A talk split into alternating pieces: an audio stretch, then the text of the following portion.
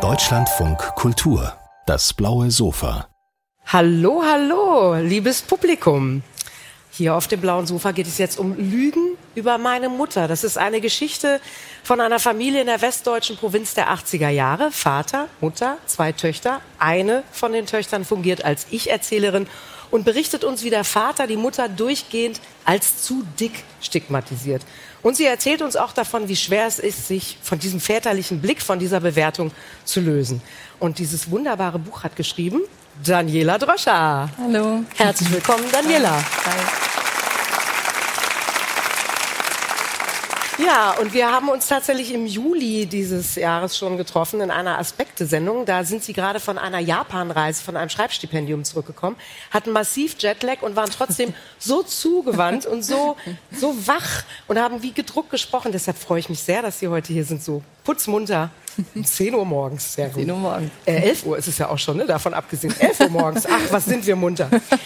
Äh, es ist in der Zwischenzeit wahnsinnig viel passiert. Ihr Roman ist sehr, sehr gut besprochen worden. Sie waren nominiert für den Deutschen Buchpreis und auch dafür gab es Preisgeld. Herzlichen Glückwunsch an dieser Stelle, auch für die Nominierung. Ja, vielen Dank. Genau, Ihr Applaus. Wie ist das? So viel Lob, so viel Zuspruch, so viel gute Kritiken zu bekommen für einen Roman, der so nah dran auch an Ihrem eigenen Leben, an Ihrer eigenen Geschichte ist. Ja, es ist überwältigend. Ähm, ich bin immer noch ein bisschen äh, erstaunt, überrascht, aber auch sehr berührt davon, wie viele Menschen sich offenbar mit dieser Geschichte verbinden können. Das macht mich sehr froh, sehr glücklich, bin sehr dankbar dafür. Haben Sie das gedacht, dass es vielleicht vielen so ergangen sein könnte? Na, Im Schreiben immer wieder zwischendurch dachte ich, deshalb habe ich ja auch diese eher essayistischen Stücke drin, dass ich dachte, ja, das ist ja eine größere Geschichte. Das erzählt ja womöglich von einer Zeit, einer Generation. Ähm, und aber so, so, also diese Welle, die habe ich mhm. nicht in den kühnsten Träumen erhofft, erwartet, oder? Aber hervorragend darauf geritten, auf dieser Welle. ähm, Autofiktion, es ist ein autofiktionaler Roman und Autofiktion, so hat man das Gefühl, ist gerade die Form der Stunde.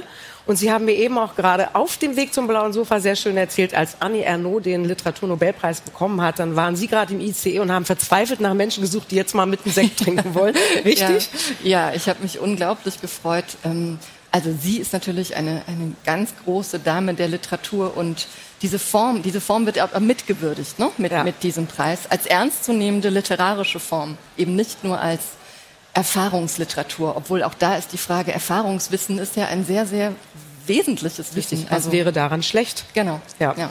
Ähm, dieses Buch ist ein sehr berührendes Buch. Mich hat es direkt am Anfang bekommen, wenn Sie schreiben, dass dieses Kind, das da zwischen Vater und Mutter steht, wie eine kleine Privatdetektivin ermittelt, so haben Sie es genannt.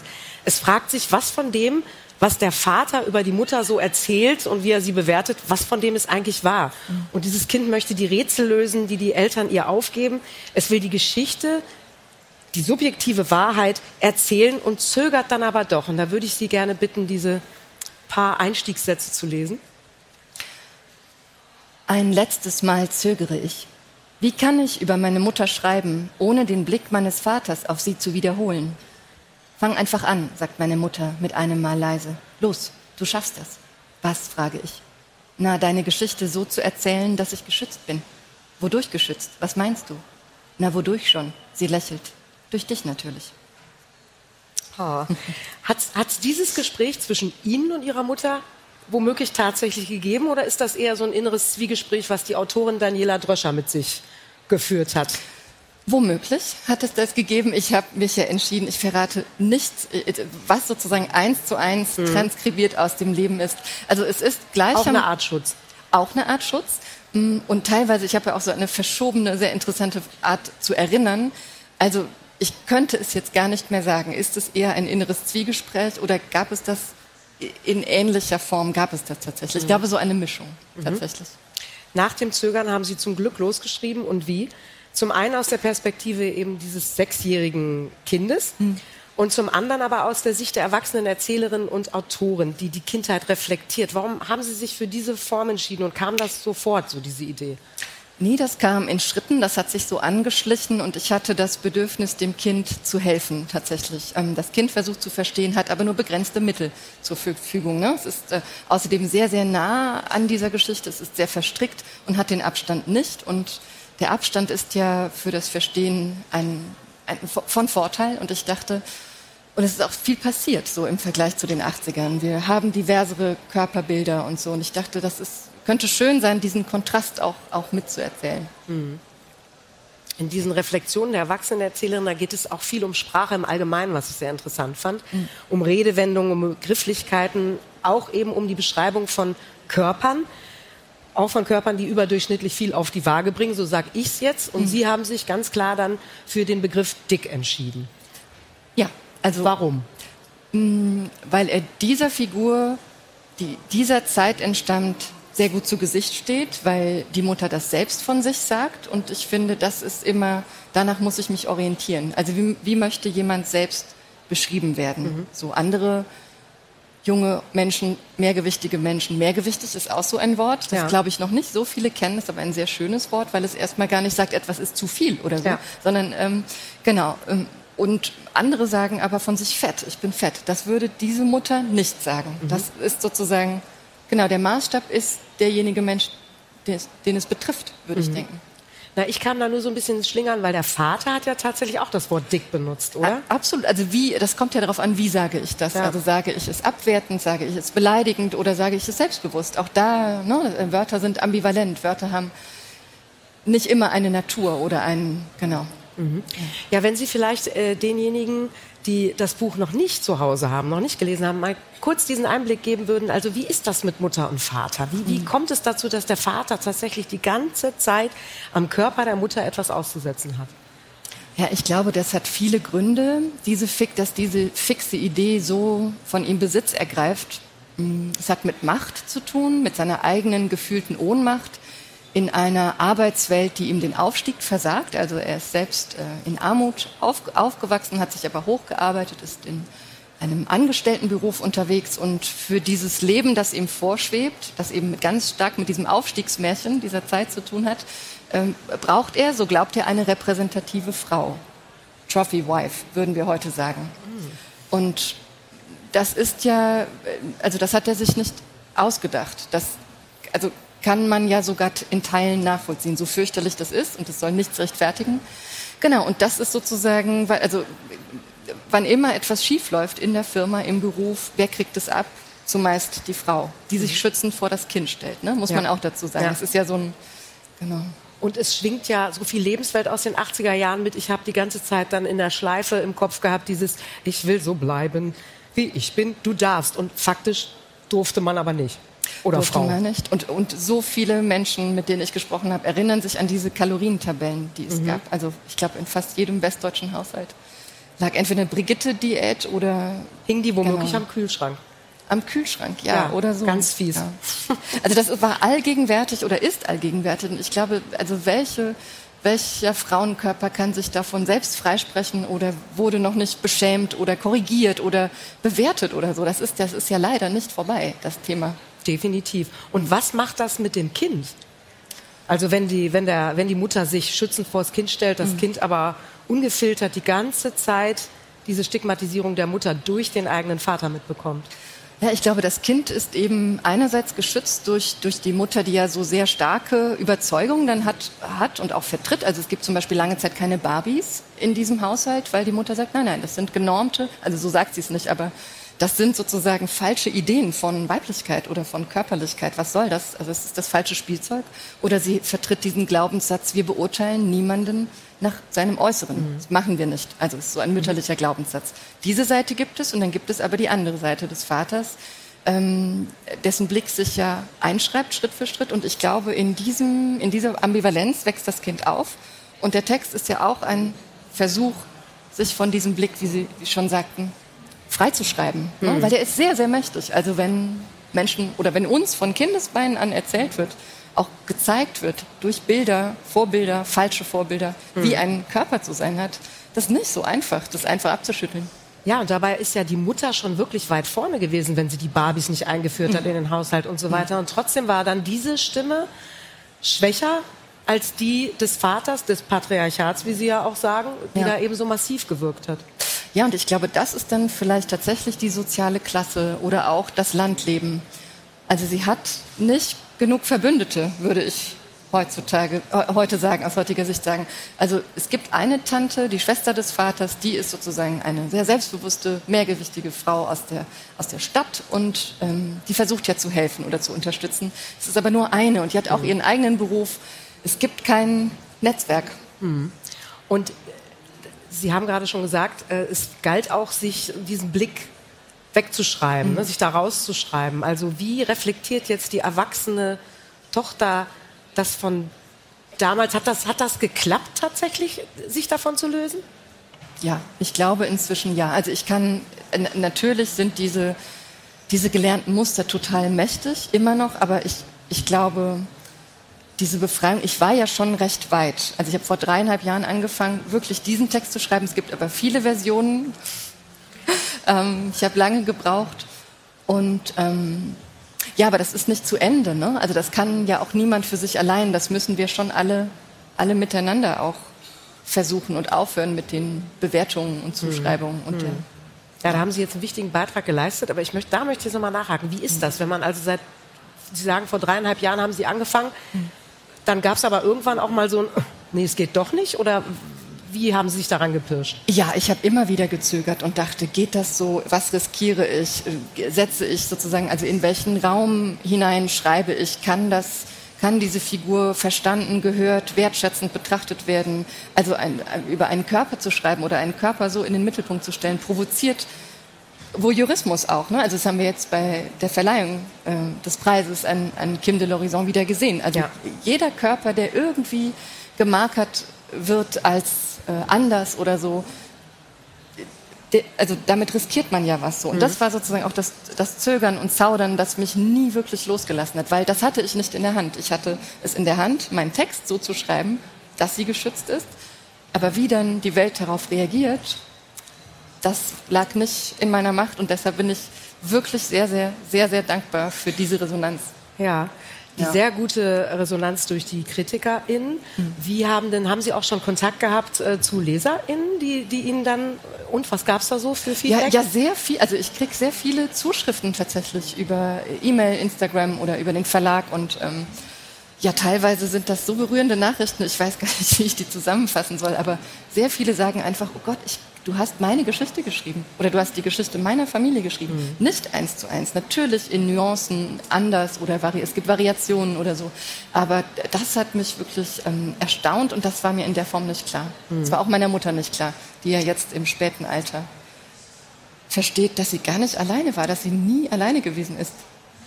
Oh, aber das ist doch, ist das eine gute oder ist das eine tragische Erkenntnis für Ihre Mutter? Ich glaube, es ist beides. Also es ist beides so. Also weil diese, diese Bündnisse, von denen ich eben sprach, ne, wenn die nicht frühzeitig kapieren, dann führt das ja Schritt für Schritt in die Isolation. Also ein Körper, der permanent beschämt wird und keine anderen findet, die sozusagen ähm, ihn einfach sein lassen, der zieht sich zurück, hm. Schritt für Schritt. Hm. Und ich glaube, es ist beides. Es ist befreiend und aber auch ein bisschen traurig. Ja. Wie das Buch. Ja, genau, gut beschrieben. Kim Lorison ähm, sagt, ähm, muss sich mit ganz, ganz vielen üblen Beschimpfungen jetzt auseinandersetzen. Also es ist wirklich äh, entsetzlich, was da alles kommt. Ähm, was, wie war das bei Ihnen, wenn Sie sagen, Sie sind auch ein Risiko eingegangen? Kam da irgendwas Negatives auch tatsächlich? Ich, ich bin da so naiv, ich kann mir das mal gar nicht vorstellen, aber ja. Nee, also jetzt die Figur betreffend, ich kann, also ich muss auch sagen, ich habe so alles Negative, also wurde für mich gefiltert, das wenige, was es gab, weil ich auch dachte, wenn, also dieses Buch ähm, streckt die Arme aus und versucht, ähm, LeserInnen einzuladen, sich zu verbinden. Und wer darauf mit Hass oder Abwehr reagiert, ich glaube, der hat sein Urteil schon vorher gebildet. Also ich habe es versucht, von mir wegzuhalten. Das wenige, was es gab. Aber klar, diese Vorurteile sind ja enorm. Ne? Also mhm. muss ich gar nicht aufzählen, die Stereotype, ja. die, die, es gibt. So. Ja. Nein, aber das Positive ähm, überwiegt. Überwiegt. Ach, das freut mich zu hören an dieser Stelle. Äh, ich dachte ja auch, und Sie haben es eben gerade auch schon so angedeutet, ähm, während man dieses Buch liest, habe ich die ganze Zeit gedacht, warum lässt die Mutter das mit sich machen? Das gibt es doch nicht, was die alles aushält, was die alles mhm. erträgt und so mitmacht. Dass ich das dachte, meinen Sie, das liegt daran, weil, weil ich jetzt schon so anders oder weil, weil die meisten jetzt schon anders denken, weil es da eben eine emanzipatorische Entwicklung mhm. wirklich gab. Sie haben vorhin gesagt, Diversität ist in aller Munde in aller Munde, womöglich. Mhm. Sind wir auch wirklich schon irgendwo angekommen oder wenigstens schon weit auf dem Weg? Wie schätzen Sie das ein? Ich hoffe, dass wir auf dem Weg sind und da müssen natürlich alle mitmachen sozusagen oder einige, einige vorangehen. Hm. Ich glaube, dass sie, dass sie nicht geht in diesem Buch, diese Mutter, das hat zu tun mit vielen Dingen, mit ökonomischer Abhängigkeit bis zu einem gewissen Punkt, mhm. mit einem erlernten Rollenbild, mit einer Idee von Familie, heiler Familie, ähm, mangelnden Alternativen, also wohin, sie wiss, hätte nicht gewusst, wohin gehen. Und ja, heute ist bestimmt vieles leichter, aber diese Arbeit, ähm, von der das Buch ja auch erzählt, von dieser vielfältigen Arbeit, die diese Frau als ja. Hausfrau, Mutter und Erwerbstätige leistet. Die Care-Arbeit. Ähm, die Care-Arbeit hieß damals noch nicht so, unter der sie auch immer wieder fast äh, zusammenbricht. So, also die äh, von da sind wir so begrenzt weiter, würde ich sagen. Care ist in aller Munde, aber politische Lösungen, naja, ne? Also, ja. so. Ja, ich habe auch dieses große Naja im Kopf. Äh, sie haben an einer Stelle gemutmaßt, dass Sie dieses familiäre Kammerspiel, so haben Sie es genannt, nicht loslässt, weil Sie Schriftstellerin geworden sind. Und dann haben Sie gedacht, hm, es könnte auch umgedreht sein, dass Sie überhaupt nur angefangen haben zu schreiben, weil Sie als Teil dieses Kammerspiels aufgewachsen sind. Mhm. Wie denken Sie da heute drüber? Ich glaube, ich glaube, es stimmt beides. Und trotzdem ist, ähm, also das ist ja eh so eine, eine interessante und aber auch unbeantwortbare Frage eigentlich. Warum wird jemand Autor, Autorin? So. Ich glaube, in dem Fall hat es tatsächlich zu tun mit einem, ähm, mit einem Drama, das diesem Kind ja permanent alltäglich vor Augen stand, dass es nicht lösen konnte, dass es aber dass es gezwungen hat, sehr genau zu beobachten, in den Gesichtern zu lesen, Gestik, Mimik, ähm, also eine sehr genaue Beobachtungsgabe, mhm.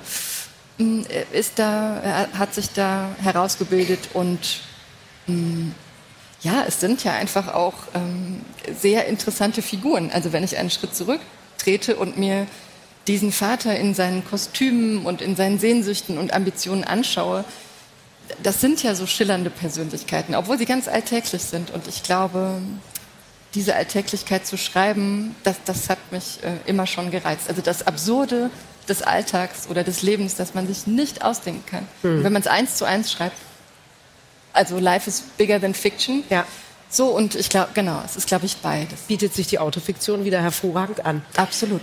Ähm, wo jetzt nochmal der Vater fiel. Ähm, mhm. Die Mutter, da, da, war ja doch das Bedürfnis da, die Mutter zu schützen. Mhm. Das Bedürfnis, den Vater zu schützen, nicht? Ich glaube, der ist geschützt durch die mh, mm, die komplexe Persönlichkeit, die ich ja auch miterzähle bei ihm. Durch die Oder Gründe, auch, genau, also, weshalb er es Genau, also ich versuche nachvollziehbar zu machen, wie kommt diese fixe Idee in diesen Mann rein. Und es ist nicht nur dieser Vater, es sind so viele Väter mhm. und Männer dieser Generation. Und äh, bei meinen Lesungen sind wirklich auch viele Männer, also viele Väter, die so sagen, dann danke, danke, ich verstehe jetzt einiges wirklich besser, auch so. Mhm. Also das ist ähm, kein reines Frauenbuch oder so. Mhm. Gut. Und Sie reflektieren viel darüber, was das Schreiben Ihnen persönlich gibt. Mir mhm. ist da hängen geblieben, äh, also eine ganz tolle Wendung, die Sie benutzen, dass nur ein kleiner Buchstabe Schreien von Schreiben unterscheidet. Wenn Sie das nochmal ausführen würden. ja, es gibt Literatur, die auf Wut gründet. Und das sind sehr, sehr kräftige und tolle Texte teilweise. Für mich funktioniert das nicht. Ähm, ich muss immer ein bisschen die Wut abkühlen lassen, um, um gut schreiben zu können. Deshalb ist dieser Text, wenn, ein, wenn es ein Schrei ist, dann ist es ein sehr geformter, sehr reflektierter Schrei. Aber also das Schreiben, ganz oft sagt man tatsächlich über AutorInnen, sie haben alle irgendwie, haben alle irgendwie ein Problem mit gesprochener Sprache. Also irgendetwas konnte nicht gesagt werden. Mhm. So, und deshalb wählt man diese, dieses Medium, das ja ein stilles ist. Ich kann mich zurücklehnen, nachdenken, streichen, überlegen. Also es ist so, es hat eine andere Zeitlichkeit. Und ähm, ja, der Schrei ist ja sowas Unmittelbares und das Schreiben ist sehr viel zurück, zurückhaltender. Danke für Ihr Schreiben. So ein tolles Buch, also nochmal dringende Empfehlung, Lügen über meine Mutter von Daniela Dröscher. Und herzlichen Dank, dass Sie heute früh hier das blaue Sofa mit eröffnet haben. Danke. Dankeschön.